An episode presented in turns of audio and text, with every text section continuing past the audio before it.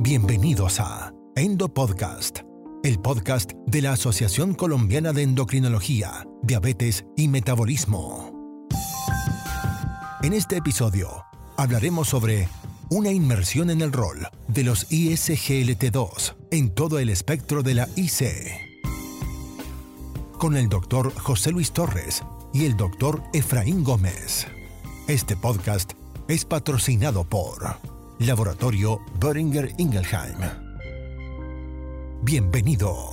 Advertencia. Este material es para uso exclusivo del cuerpo médico colombiano. Todos los casos clínicos aquí presentados son únicos y es importante hacer su propia investigación. Buenos días, buenas tardes, buenas noches del, del momento en que nos estén escuchando. Para mí es un verdadero placer poder tener este nuevo espacio con todos ustedes y quiero darles una bienvenida y un caluroso saludo. Estamos en el segundo episodio el día de hoy que se llama Diabetes y Corazón, una inmersión en el rol de los SGLT2 inhibidores en todo el espectro de la falla cardíaca. Cuando hablamos de diabetes tipo 2, estamos hablando de un desorden que ha sido complejo y ha aumentado el riesgo de enfermedades cardiovasculares, de falla cardíaca y como lo hemos hablado anteriormente, también obviamente de enfermedad renal crónica y al mismo tiempo de los diversos trastornos metabólicos que se desprenden de esta enfermedad.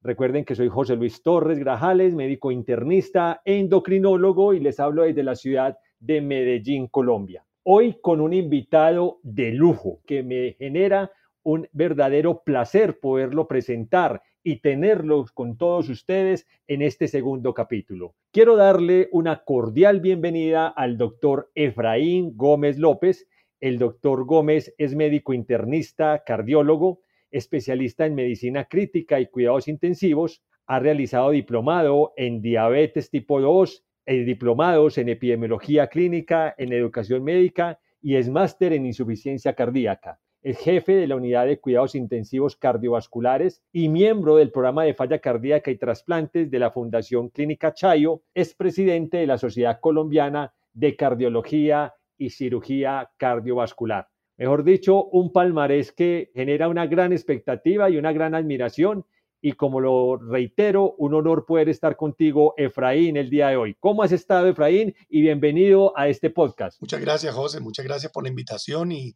Gracias a todos los que están oyendo este podcast. Espero que lo disfruten y, que sea de provecho para todos nosotros. Efraín, con todo, digamos que ese palmarés que tú tienes y toda tu experiencia, vamos a abrir este podcast hablando un poquito acerca de en qué situación tenemos el día de hoy cuando hablamos de diabetes y de desenlaces desde el punto de vista cardiovascular. Porque cuando uno habla de enfermedad cardiovascular, lo primero que se nos viene en la cabeza es enfermedad cardiovascular aterosclerótica, que es una de las principales causas de mortalidad por diabetes, pero siempre perdemos, digamos, que esa noción de diabetes con otras complicaciones cardiovasculares y dejamos al lado una situación que aumenta cada vez más la morbimortalidad de nuestros pacientes y la falla cardíaca. ¿Qué situación tenemos hoy con esa relación y esa conexión entre estos dos grandes monstruos que son la enfermedad, en este caso la diabetes, y este desenlace cardiovascular como puede ser la falla cardíaca. Yo, creo, José, que lo primero es aclarar los términos. Cuando uno habla de enfermedad cardiovascular, incluye la presencia de insuficiencia cardíaca y la presencia de enfermedad cardiovascular aterosclerótica establecida.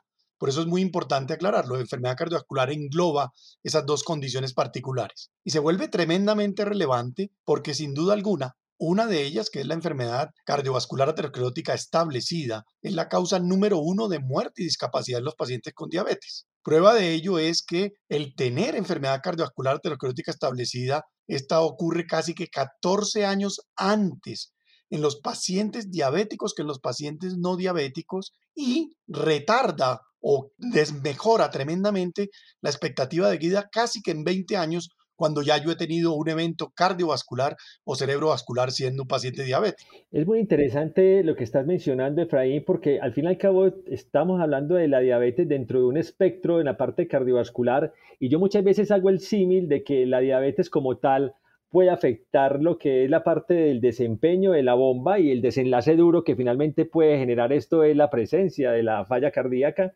La diabetes también puede afectar lo que es la presencia de cada una de las alteraciones desde el punto de vista vascular y que pueden llevar a alteración endotelial y generan aumento de mortalidad cardiovascular, aumento de infarto agudo de miocardio, stroke, que son los componentes del MACE, que sabemos que es los principales desenlaces en los ensayos clínicos. Pero, ¿por qué se está generando esa parte de esa relación de que el diabético generalmente puede tener mayor riesgo de mortalidad cardiovascular. ¿Cuáles son esos múltiples mecanismos que finalmente pudieran conducir a que este, digamos, que este tipo de desenlaces se presentaran? Ya, un aspecto importante es que los pacientes diabéticos tienen unos factores de riesgo tradicionales que lo acompañan, pero también tienen unos factores de riesgo que uno denomina como factores de riesgo emergentes. Cuando nosotros miramos un paciente diabético, casi que el 90% es obeso, el 70% es hipertenso, el 70% tiene dilipidemia francamente aterogénica, un porcentaje nada despreciable tiene alteraciones de la función renal, tienen actividad proinflamatoria, pero adicionalmente a ello tienen unas alteraciones metabólicas, especialmente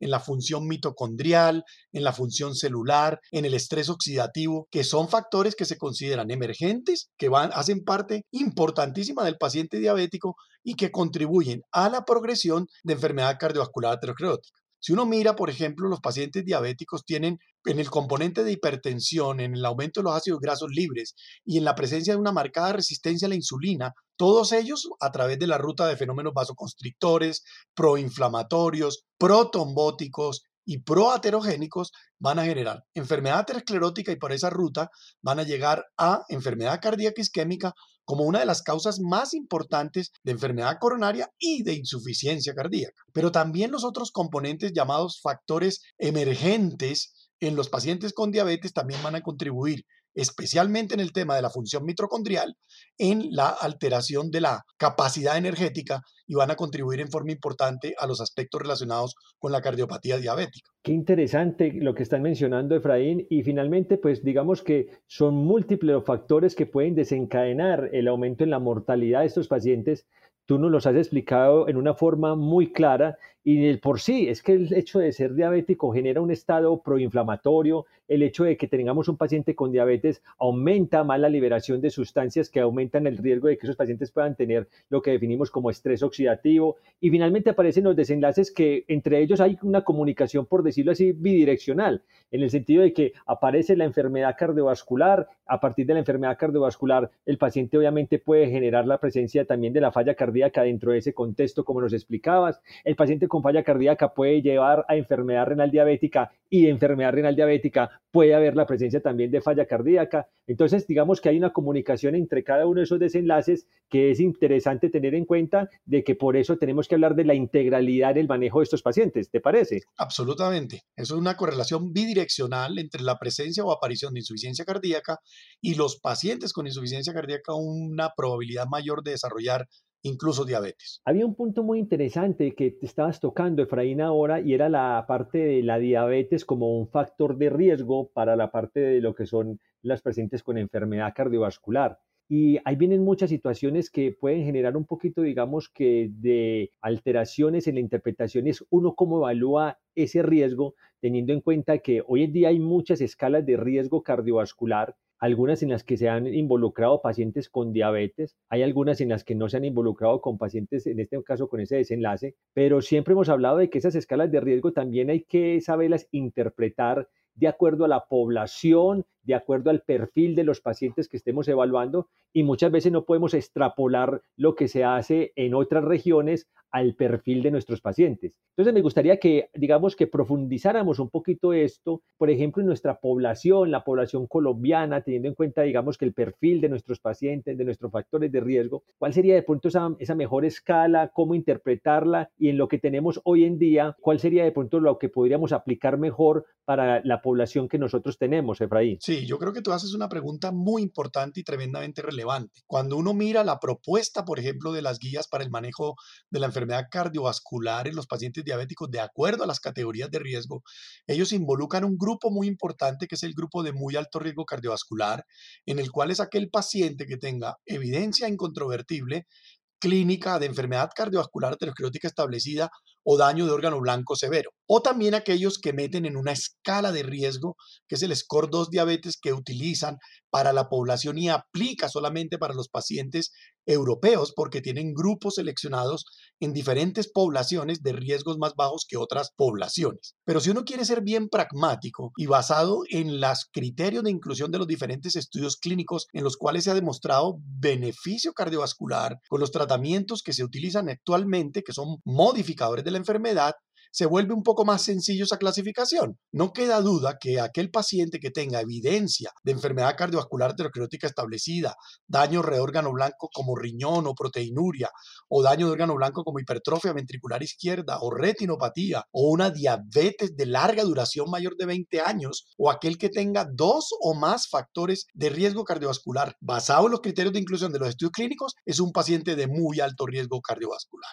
Queda el otro, que es aquel paciente diabético que puede tener más de 10 años de evolución de la diabetes sin daño de órgano blanco demostrado inicialmente, pero que tenga al menos un solo factor de riesgo. Si esa persona tiene un solo factor de riesgo como paciente diabético, ya lo clasificaríamos como un paciente de alto riesgo. Y queda el otro grupo de pacientes que es el paciente de riesgo moderado. El paciente de riesgo moderado obliga a la búsqueda de factores modificadores del riesgo. Me explico, si tengo un paciente de riesgo moderado, que es aquel que llaman paciente con menos de 10 años de evolución de diabetes, que tenga una diabetes tipo 2 de menos de 50 años de edad o diabetes tipo 1 de menos 35 años de edad, sin factores de riesgo y sin daño de órgano blanco, lo cual es bastante difícil y creo que tú lo, lo explicarías muy claramente de dónde viene el origen de un paciente diabético, ese paciente me obliga a mí a hacer estudios de laboratorio sencillos para modificar ese riesgo si lo tiene, porque la intervención farmacológica modificaría ese riesgo. Yo creo que es la forma más práctica y más universal de clasificar el riesgo de nuestros pacientes diabéticos sin tenerlos que involucrar en unas escalas de riesgo que algunas están validadas o no, o no necesariamente aplican a nuestra población colombiana. Muy importante, Efraín, es lo que están mencionando y no cabe ninguna duda de que el paciente solamente con el diagnóstico de diabetes, ya esto genera un riesgo inclusive independiente de que se presenten algún otro tipo, digamos, que de factores de riesgo. Mencionas algo interesante que son estos modelos nuevos que han salido, la parte de la propuesta que tiene la Sociedad Europea de Cardiología con el SCORE 2. Era interesante ver cómo obviamente ellos dan nuestra clasificación en esa escala de riesgo, en lo que tú muy claramente mencionabas de muy alto riesgo, riesgo alto, riesgo moderado, pero parece un bajo riesgo para ellos que posiblemente no lo podríamos extrapolar para nuestra población. Yo soy un convencido de que para mí pacientes diabéticos de bajo riesgo no hay, porque cuando uno habla de los factores de riesgo, pues tenemos factores de riesgo tradicionales. Por ejemplo, lo que es la presencia de la obesidad, que es el principal cómplice de la diabetes tipo 2, la hipertensión arterial, alteraciones lipídicas como el aumento en el colesterol no HDL, el tabaquismo y la propia diabetes. Pero a pesar de eso, los pacientes, cuando uno cumple con el control de esos cinco factores de riesgo, aparecen otros factores de riesgo, que es lo que mencionamos como ese riesgo residual, que pueden aumentar también el riesgo de que los pacientes tengan desenlaces negativos como enfermedad cardiovascular o aumentar su mortalidad. Y con base a eso, yo pienso que el riesgo se debe individualizar, el riesgo se debe analizar en cada una de las regiones de acuerdo al perfil, inclusive hasta social el paciente económico, la parte cultural y un montón de situaciones que pueden estar de todos modos alrededor de los hábitos saludables del paciente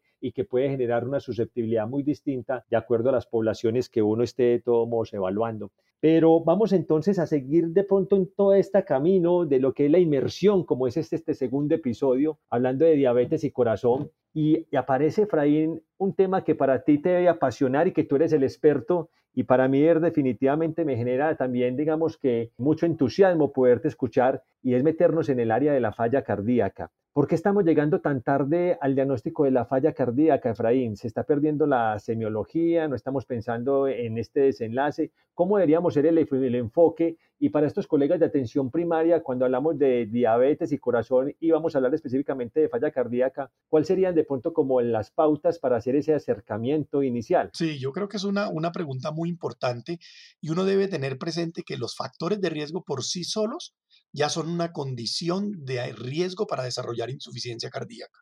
Pero en la medida en que yo sumo factores de riesgo, tengo más riesgo de desarrollarla. La diabetes mellitus es un estadio de la clasificación del American Heart y del American College of Cardiology. Se clasifica como un estadio A, de insuficiencia cardíaca si yo soy completamente asintomático. Significa que si yo identifico a mi paciente diabético como un paciente de riesgo de desarrollar insuficiencia cardíaca, yo debo intervenir los factores de riesgo adicionalmente al control glicémico para prevenir el desarrollo de insuficiencia cardíaca. Y una forma temprana de identificar si este paciente ya cambió su condición de un estadio A de riesgo de falla cardíaca a un estadio B, que significa disfunción ventricular izquierda asintomática, una de las formas que nos permite la vida moderna y se clasifica hoy así es la identificación de ese paciente midiendo los péptidos natriuréticos. Si yo tengo un paciente diabético y encuentro péptidos natriuréticos elevados, automáticamente ese paciente ya no se clasifica en un estadio A, sino que se clasifica en un estadio B, que significa paciente asintomático pero con disfunción ventricular izquierda sintomática, y encontrar esos péptidos elevados me obliga a hacer una investigación adicional de las alteraciones estructurales en el corazón que me permitan decir, tengo una falla cardíaca con función sistólica reducida, tengo una disfunción ventricular izquierda con función sistólica preservada o levemente reducida y actuar en concordancia porque la intervención temprana de este paciente en estadio B me va a frenar la posibilidad o me la va a retrasar de que mi paciente desarrolle o progrese falla cardíaca clínicamente manifiesta. Hay muchos factores de riesgo que lo pueden determinar. Por ejemplo, hay una, un, score de riesgo que se llama el Timmy-Ritz Score para falla cardíaca en diabéticos. Y uno dice, si tuvo insuficiencia cardíaca previa, es un marcador de riesgo altísimo para desarrollar insuficiencia cardíaca. Si tiene antecedentes de enfermedad coronaria, si tiene antecedentes de filtración auricular, si la tasa de filtración glomerular cayó por debajo de 60 o se tiene alteraciones de la función renal, estoy seguro que tú lo sabes claramente que tener microalbuminuria o tener una relación albuminuria creatinuria elevada es un marcador de riesgo no solamente para la progresión del daño renal, sino para la aparición de enfermedad cardiovascular aterosclerótica establecida o insuficiencia cardíaca. Entonces, esos parámetros me pueden permitir a mí sospechar o tener un score que me permita de alguna forma estimar el riesgo y actuar o intervenir en concordancia. Muy válido esto. Obviamente es muy importante recordarle a todas las personas que estén escuchando este podcast que el diagnóstico de falla cardíaca es un diagnóstico clínico. Entonces, con base a esto, Efraín, no podemos perder un interrogatorio simple que nos puede hacer sospechar de todo modo, digamos, que la presencia de lo que estamos hablando en este caso de la presencia de falla cardíaca, preguntándole al paciente qué tipo de situaciones pueden estar afectando su clase funcional, eh, pacientes que puedan tener con mínimas actividades de su día a día, una disnea que venga de pronto progresando, volver otra vez como nos enseñaban en la universidad la semiología, hay síntomas o signos que lo hagan pensar a uno en una ortopnea, disnea paroxística, edemas, y obviamente viene lo que tú me estás mencionando, otro tipo de ayudas como lo que tenemos hoy en día con los biomarcadores y también pues obviamente con la presencia y la ayuda de la ecocardiografía. Pero en los biomarcadores creo que también hay que tener un poquito de precaución en el sentido de que con base a esto vienen dos situaciones que me gustaría que tratáramos. Número uno, hay algunas situaciones que más allá de la falla cardíaca uno debe considerar para interpretar los biomarcadores, o sea, los biomarcadores pueden tener falsos positivos. Lo otro es cuál es el que habitualmente utilizamos y si es fácil el acceso hoy en día en nuestro sistema de salud a que los médicos puedan solicitarlo o si hay algún tipo de limitación, porque yo pienso que tampoco la idea es que las personas piensen de que ah, el cardiólogo es el que se encarga de marcar esto y se encarga de decir utilicen este tipo de ayudas diagnósticas porque es algo muy específico de ellos. Pueden cualquier tipo de médico acceder, poderlo de todo modo solicitar. Entonces me gustaría de pronto que profundizáramos un poquito más este, estos aspectos con respecto a esta valiosa ayuda diagnóstica que nos dan los biomarcadores, Efraín. Claro, los biomarcadores nos permiten, por ejemplo, si tengo un paciente diabético con X tiempo de evolución, obviamente asintomáticos, los que tú por ejemplo, ya con síntomas, ya serían un estadio C de falla cardíaca. Entonces, la identificación temprana que nos permite, nos permite hacer intervenciones farmacológicas en disfunción ventricular, y nos permite también hacer consideraciones en el manejo de la diabetes de este paciente que modifica el curso de la enfermedad. Por ejemplo, tú recuerdas que el estudio en Parrecaucom en los pacientes tenían un 100% de enfermedad cardiovascular aterosclerótica establecida y su mayor impacto fue en pacientes que no teniendo falla cardíaca les frenó la posibilidad de desarrollar insuficiencia cardíaca. ¿Qué significa eso? Eso nos muestra que los pacientes con enfermedad coronaria diabética son de altísimo riesgo de desarrollar insuficiencia cardíaca y la intervención temprana con un SGLT2 inhibidores, que en el caso del emparregaucon fue empaglifosina, redujo tempranamente en los primeros 30 días la aparición de, hospitalizaciones por insuficiencia cardíaca. El NT-proBNP, que es el que se usa en la práctica clínica, está disponible en nuestro plan de beneficio. Se puede solicitar para los pacientes con sospecha que tengan disfunción ventricular, así sea sintomática, para modificar la estrategia terapéutica y nos sirve también para afirmar el diagnóstico de insuficiencia cardíaca. ¿Dónde podríamos encontrar algún tipo de dificultad? Los pacientes obesos tienen niveles de péptido natriuréticos de NT-proBNP más bajos que los pacientes no obesos. Entonces, paciente obeso versus no obeso, podemos encontrar unos niveles un poco más bajos. Ahí tenemos que juntar el valor del péptido natriurético con la probabilidad pretest de tener disfunción ventricular o insuficiencia cardíaca que nos la pueden dar los síntomas o los factores de riesgo y la presencia de un electrocardiograma anormal. Un electrocardiograma normal anormal indica que yo debo investigar enfermedad arteriosclerótica o enfermedad coronaria y un electrocardiograma normal dice que él tiene un valor predictivo negativo del 99% de que no tengo disfunción ventricular o insuficiencia cardíaca. Qué bien, Efraín. Y, hablando de falla cardíaca, a ver, aparecen, cuando uno habla de ciertos tipos de situaciones, como es la parte de corazón, riñón, en la parte de riñón aparecen fenotipos, cuando hablábamos del componente del fenotipo proteinúrico, el no proteinúrico, en enfermedad renal diabética. Y aquí hablemos un poquito de falla cardíaca con los fenotipos. Y ahí obviamente es el aporte de una ayuda diagnóstica que es la ecocardiografía. ¿Cómo, son esos fenotipos de los pacientes con, falla cardíaca, Efraín, y cómo pudiéramos diferenciarlos? Nosotros tenemos, cuando ya se hace el diagnóstico, de insuficiencia cardíaca por impresión clínica, los síntomas que tú muy claramente mencionaste de impresión diagnóstica, deterioro en la clase funcional, disnea progresiva, incluso la presencia de signos de congestión o un péptido natriurético elevado, que eso es como la definición universal,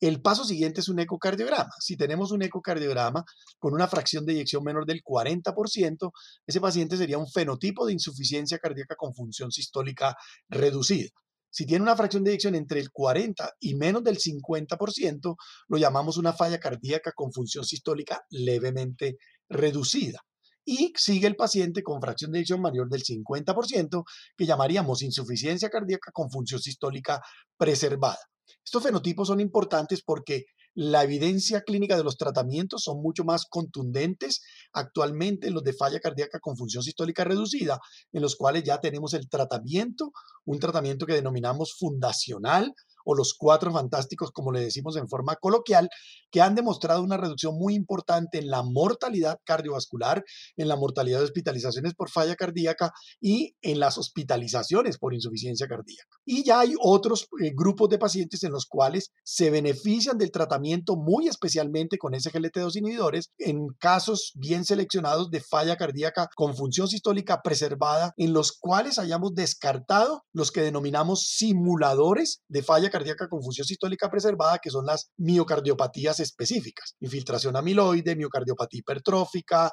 enfermedades valvulares o enfermedades constrictivas o restrictivas que generen insuficiencia cardíaca con función sistólica preservada. En fase inicial en el cual el tratamiento es sobre la etiología y no la utilización de los medicamentos que usamos para falla cardíaca preservada. Qué interesante, Efraín, todo lo que nos están mencionando en este podcast. Recuerden todos que estamos en el segundo episodio, Diabetes y Corazón, una inmersión en el rol de los SGLT2 inhibidores en todo el espectro de la insuficiencia cardíaca con nuestro gran invitado el día de hoy, el doctor Efraín Gómez. Bueno, Efraín, te voy a poner en el siguiente escenario. Tú eres experto en falla cardíaca, cardiólogo, Tú hablas en este momento de los cuatro fantásticos, obviamente imagino que en ese momento voy a ponerlo en el siguiente contexto. Aparecían los bloqueadores del RAS, los ARNI, los beta bloqueadores, aparecían también lo que podían generar los diuréticos de ASA y los diuréticos antagonistas del receptor mineralocorticoide. Y aparece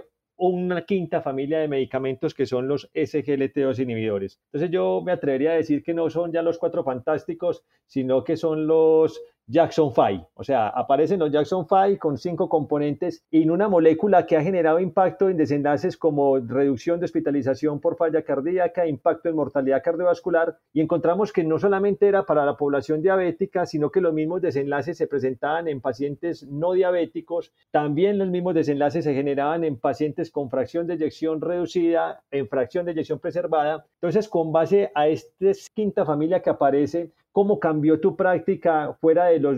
familias, de los medicamentos habitualmente que estabas utilizando para el enfoque de estos pacientes? ¿Cómo fue esa perspectiva que te ha generado en tu práctica clínica lo que nos están aportando los SGLT2 inhibidores al día de hoy? Sí, yo, yo creo que eso es un aspecto tremendamente importante porque lo que adicionó, no solamente en el beneficio que se demostró inicialmente en los pacientes diabéticos en reducción de nuevos casos de insuficiencia cardíaca, ya en pacientes con insuficiencia cardíaca plenamente establecida, o sea, un estadio C con o sin diabetes, se logró una reducción muy significativa de los eventos cardiovasculares adversos mayores en todos los estudios clínicos, pero específicamente en insuficiencia cardíaca, una reducción de la mortalidad de hospitalización por falla cardíaca en pacientes con o sin diabetes óptimamente tratados. Quiere decir que venían con los tratamientos que ya conocíamos, que son los que realmente tienen impacto en la mortalidad, como son sacubitrilo valsartán o los CEYARNI, los beta bloqueadores con demostrado beneficio, los antagonistas de mineralocorticoides como espironolactona plerrenone,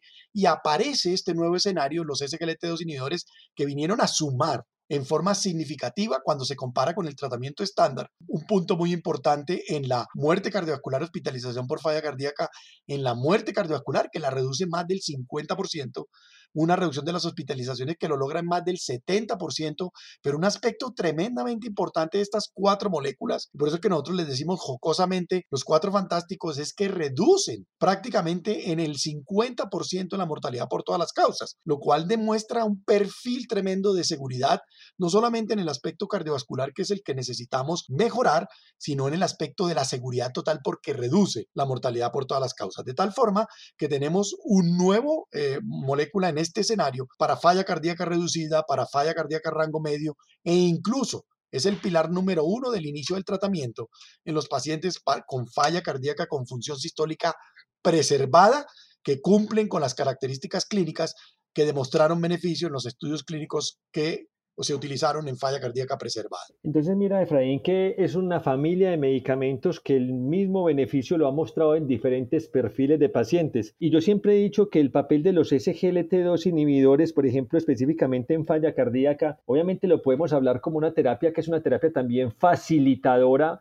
para las otras familias de medicamentos. ¿A qué me refiero con esto? Que si uno tiene, por ejemplo, escenarios en los cuales, por ejemplo, el paciente con falla cardíaca está con unas cifras tensionales bajitas, pues obviamente hay que modificar la dosificación de las otras familias, pero con los SGLT2 inhibidores no hay que hacer ninguna modificación de pronto en ese escenario. Si usted tiene de pronto un paciente con compromiso renal, o hay que modificar de pronto la dosificación o dejar de dar algunos medicamentos de acuerdo a la tasa de filtración glomerular. En cambio, con los SGLT2 inhibidores tenemos un amplio espectro con respecto a la parte de la función renal en la cual nos podemos mover. Si usted tiene un paciente con falla cardíaca, con hipercalemia, ajuste medicamentos que pudieran agudizar la hipercalemia. En cambio, con el SGLT2 inhibidor no habría de todo ningún problema. Entonces mira que facilita de pronto la acción de los efectos que se pueden dar con este tipo de medicamentos cuando haya que modificar alguno de los otros cuatro fantásticos dentro del arsenal farmacológico que tenemos hoy en día dentro del manejo integral de la falla. Absolutamente. Y una de las ventajas que tiene es que la adición de los SGLT2 inhibidores en el escenario de insuficiencia cardíaca tiene una ventaja porque mitiga y reduce el riesgo de hipercalemia que pueda generarse especialmente con los antagonistas de mineralocorticoides, si hay algún tipo de deterioro de la función renal. Y lo otro muy interesante es que en los pacientes con insuficiencia cardíaca que tienen mayor deterioro de la función renal, si bien la protección renal se empieza a ya no ser tan significativa como ocurriría con una función renal más preservada, el impacto en la reducción de la mortalidad cardiovascular y hospitalización con falla cardíaca se vuelve mucho mayor. Eso es muy importante porque en nuestro próximo episodio, que será acerca de la parte de diabetes y riñón, tenemos que tener en cuenta de que por sí el hecho de utilizar el medicamento puede haber un descenso en la tasa de filtración glomerular, pero eso no nos puede generar la posibilidad de suspender el beneficio de este medicamento, ya que es algo transitorio y es por la forma de todo modo, digamos que el mecanismo de acción habitual de este tipo de familia de medicamentos que se esperarían en esos cambios en la tasa de filtración glomerular. Obviamente, como tú mismo lo dices, a medida que la tasa de filtración glomerular posiblemente, digamos que desde el punto de vista renal, el efecto no sería de pronto tan marcado, pero se sigue dando por los grupos de población de pacientes que se han demostrado en diferentes grados y estadiajes de la enfermedad renal, pero la protección cardiovascular no la podemos perder, por lo cual se debe seguir administrando este tipo de moléculas con relación a lo que tú nos dices. Y Efraín, y cuando nosotros hablamos de, estos fantásticos, eh, hay un punto que me parece importante que, que vamos tocando ya como para ir redondeando este podcast, y es esos fantásticos se deben dar en forma simultánea, se deben dar en forma secuencial, ¿Cómo debería yo utilizar de pronto o monitorizar los pacientes cuando tengo un SGLT2 inhibidor fuera de estar dándolo más los otros familias de medicamentos dentro del manejo de los pacientes con fallas? Sí, yo creo que es una, una pregunta importante. La mayoría de los que manejamos insuficiencia cardíaca estamos de acuerdo en iniciar los cuatro al mismo tiempo. Simplemente que hay dos que no hay que hacer casi modificaciones de dosis, como es el caso de los SGLT2 inhibidores, que tienen una dosis única, como es el caso de los antagonistas de mineralocorticoides que tienen dos dosis, 25 y 50, pero el 90% de los pacientes están manejados en su gran mayoría con eh, el 25 miligramos y ya viene la titulación de los beta bloqueadores o el sacubitrilo alsartán, que es el único representante de los ARNI en el cual uno va a requerir, dependiendo que tengo que controlar más, primero la frecuencia cardíaca, empiezo a titular poco a poco el beta bloqueador, o si tengo que controlar un poquito más la presión arterial, empiezo a titular un poco o primero una titulación del sacubitrilo sartán. ¿Qué es lo importante? Que entre cuatro y ocho semanas el paciente debe estar, ojalá, con la dosis máxima tolerada por el paciente o la dosis máxima demostrada en beneficio de los estudios clínicos con estos medicamentos sí se insiste mucho en llevar los beta bloqueadores a la dosis tope demostrada a beneficio en los estudios clínicos, porque son los que sí se han demostrado como en forma un poco más contundente que alcanzar esa dosis de los beta bloqueadores en estos pacientes trae un beneficio significativo en la reducción de la mortalidad cardiovascular y hospitalizaciones por insuficiencia cardíaca. Y un punto importante, Efraín, y, te pido disculpas obviamente porque te voy a poner de pronto ahí en una forma muy concreta para tu respuesta, porque obviamente ya estamos cerrando el podcast,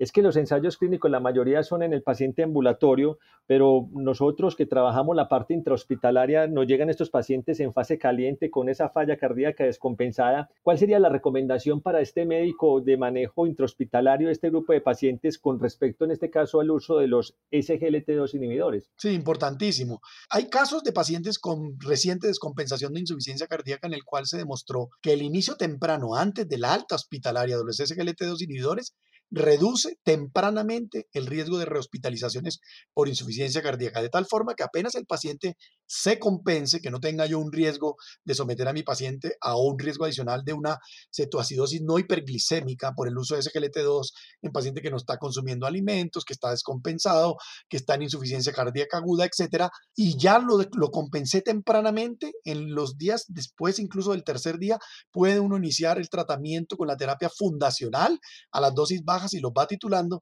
porque si no se inicia antes del alta hospitalaria, lo que está claramente demostrado es que estos pacientes en el alta, después del alta, es poco probable que se los reinicien posteriormente. Y el otro hecho importante es que ya sabemos que el inicio temprano de los SGLT2 antes del alta hospitalaria o inmediatamente después del alta logra una reducción muy importante, especialmente en la reducción de las rehospitalizaciones por insuficiencia cardíaca, justamente en lo que denominamos nosotros el área vulnerable de rehospitalizaciones en pacientes con falla cardíaca. Muy bien, Efraín. Estamos en este momento entonces ya llegando a nuestra parte final del podcast. El mensaje también final es que no podemos perder el manejo holístico de nuestros pacientes si queremos tener una óptima reducción, obviamente, del riesgo cardiovascular en población diabética. Hay que ver el paciente de una forma integral Dentro de ese manejo integral hay que controlar todos los factores de riesgo, más allá de la parte del control metabólico, tenemos que pensar en el control de lípidos, en el control de la presión arterial, obviamente con el uso muchas veces también de medicamentos eh, antitrombóticos, y pensar de que si hacemos las cosas bien, vamos a tener ese legado y esa memoria metabólica y ese manejo integral del paciente que nos van a llevar a que finalmente desenlaces como lo que es la parte de la enfermedad cardiovascular no se presente y es lo que queremos definitivamente evitar en nuestros pacientes y ahora con la parte no solamente del manejo no farmacológico, sino con lo que nos están aportando medicamentos y hoy un tema tan importante como ha sido el de falla cardíaca, el aporte que nos dan los SGLT2 inhibidores y la evidencia robusta que tienen la reducción de desenlaces, no solamente en la reducción de hospitalización por falla, sino de mortalidad cardiovascular, ha cambiado el panorama de las opciones que tenemos para brindarle a nuestros pacientes y obviamente impactar en la supervivencia de ellos. Efraín, qué gusto eh, poder compartir contigo este espacio. De verdad que ha sido un aprendizaje de verdad que muy, muy importante para todas las personas que hemos estado en este podcast. Para mí nuevamente es un honor poder aprender, escucharte cada día con todo tu conocimiento y todo lo que nos brindas y poderte verte tenido en esta inmersión de diabetes y corazón ha sido algo que en general estoy seguro que va a ser del agrado de todos nosotros y ha sido un verdadero placer. Me gustaría que finalmente nos dejaras como un tip o unos mensajes para que vamos cerrando de todos modos esta actividad para que las personas que nos estén escuchando se lleven en una persona experta en el manejo de corazón con base al tema que hemos tocado el día de hoy, Efraín. Sí, yo creo que sería un mensaje simple para mí. Todo paciente diabético que llegue a nuestra consulta, lo primero que debemos hacer es identificar su riesgo, su riesgo cardiovascular y renal, porque con base en él podemos hacer primero la intervención multifactorial de los factores de riesgo y reconocer a qué metas debo llevar cada factor de riesgo. Y segundo, puedo saber con qué intervención farmacológica en el manejo de la diabetes voy a modificar el control glicémico y adicionalmente voy a modificar ese riesgo residual que queda además del control de los niveles de la glicemia. Identificado eso, yo estoy seguro que vamos a impactar en la reducción de la mortalidad cardiovascular, en la reducción y progresión de insuficiencia cardíaca y vamos a mejorar tremendamente la calidad de vida de nuestros pacientes. Muchísimas gracias. Recuerden que mi invitado el día de hoy fue el doctor Efraín Gómez López, médico internista cardiólogo y el jefe de la unidad de cuidados intensivos y miembro del programa de falla cardíaca y trasplantes de la Fundación de la Clínica Chayo en la ciudad de Bogotá. Espero que hayan disfrutado, como lo he disfrutado yo, este podcast que nos llenó de conocimiento y que estoy seguro que va a ser de mucha utilidad para nuestra práctica clínica de ahora en adelante cuando enfrentemos este tipo de pacientes. De nuevo, al doctor Efraín Gómez López, mis más sinceros agradecimientos por acompañarnos, a todos ustedes por acompañarnos en estos podcasts que cada día nos generan más sorpresas y espero poder contar con ustedes en un próximo episodio. José, fue un honor compartir contigo. Muchas gracias. Muchísimas gracias, Efraín, y para todos, espero volverlos a ver en nuestro próximo episodio. Esto fue Endo Podcast. Los invitamos a conocer más contenidos en la web www.endopodcast.org y suscríbase al newsletter. Síganos en nuestro Instagram, arroba Endocrino. Nos reencontraremos brevemente en una nueva dosis de Endo Podcast. Gracias por escucharnos.